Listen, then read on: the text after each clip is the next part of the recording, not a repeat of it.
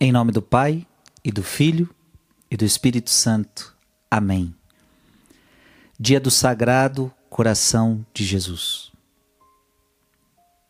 Quero meditar com você neste dia 24 de junho, Lucas capítulo 15, versículos de 3 a 7.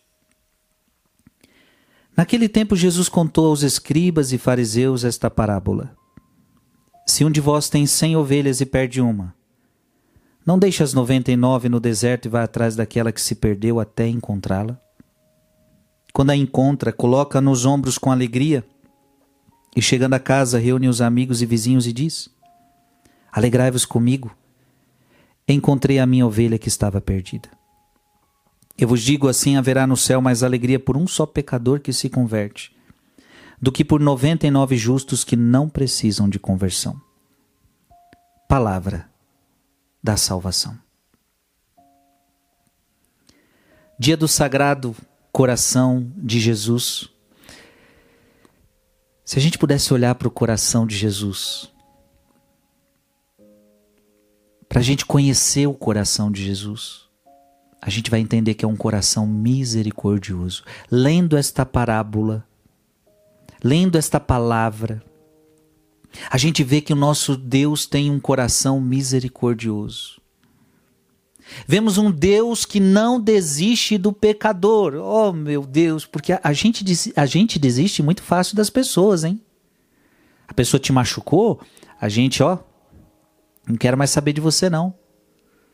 Tal pessoa não não fui com a cara da pessoa, eu já bloqueio ela da minha vida, já cancelo ela da minha vida.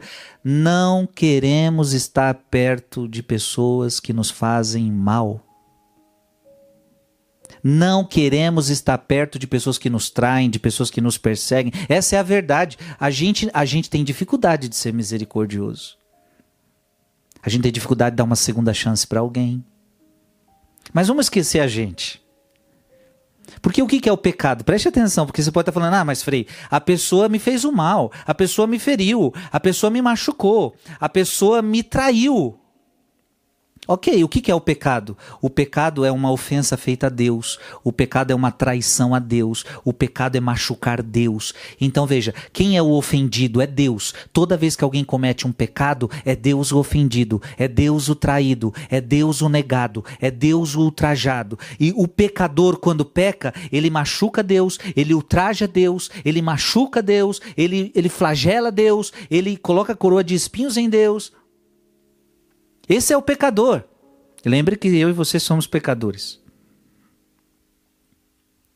Mas a parábola está ensinando, Jesus está ensinando que eu não desisto dele. Eu vou atrás dessa ovelha perdida. Jesus não desiste desse pecador. É um amor misericordioso. Quando encontra, coloca essa ovelha nos ombros ele pega esse pecador para cuidar dele. Coloca nos ombros com alegria por ter encontrado, por ter achado. O que, que significa essa ovelha perdida, minha gente? Essa ovelha perdida é caminhar por um caminho que não seja o caminho de Jesus. Porque você pode perguntar, mas o que é uma ovelha perdida? Ovelha perdida é uma ovelha que está em algum caminho que não é o caminho de Jesus. Porque Jesus falou: Eu sou o caminho. Então qual é o caminho que a ovelha deve andar? O caminho do bom pastor, ele é o pastor. A ovelha segue o pastor. Qual é o caminho que a ovelha tem que estar? Tá? A ovelha tem que estar tá onde o pastor está. E onde o pastor está? Jesus é o caminho. Quando uma ovelha não quer caminhar com Jesus, quando ela escolhe um outro caminho, e existem outros caminhos? Existem. Os caminhos do mundo. Os caminhos do mundo não são os caminhos de Jesus. Não adianta, cuidado, não se engane, os caminhos do mundo não são os caminhos de Jesus. Por mais que você queira fazer com que seja a mesma coisa, porque tem gente que acha que pode ser a mesma coisa. Tem gente que acha que pode viver as coisas do mundo e aí fala assim: não, eu só tenho que ser uma pessoa discreta. Eu posso fazer tudo do mundo. desde que seja com moderação. Não, não. Você não pode ser uma pessoa mundana nem com moderação. Do mundo você não deve fazer parte. Das coisas mundanas, este não é o teu caminho. Se você não está no caminho de Jesus, você está no caminho do mundo. Estando no caminho do mundo, você está perdido. Você está perdido. E qual é o problema disso tudo? Qual é a preocupação maior de Deus? Além de você estar tá perdido nesta terra, o problema é você se perder, que a gente pode dizer uma perdição final. É a pessoa se perder para sempre. Porque estar perdido em vida ainda tem solução, você pode encontrar o caminho. Agora você pode se perder para sempre. E por isso que Jesus vai atrás de você, para que você não se perca para sempre, que é a perdição eterna. Alegrai-vos comigo, encontrei a minha ovelha que estava perdida, e eu vos digo: assim haverá no céu mais alegria por um só pecador que se converte do que por 99 justos que não precisam de conversão. Filho e filha, a alegria de Deus quando um pecador se converte. É grande, é grande, é grande, porque significa que você estava perdido, você estava indo para a perdição eterna, mas agora você foi encontrado, você não vai mais se perder para sempre. Você estava perdido, mas foi encontrado.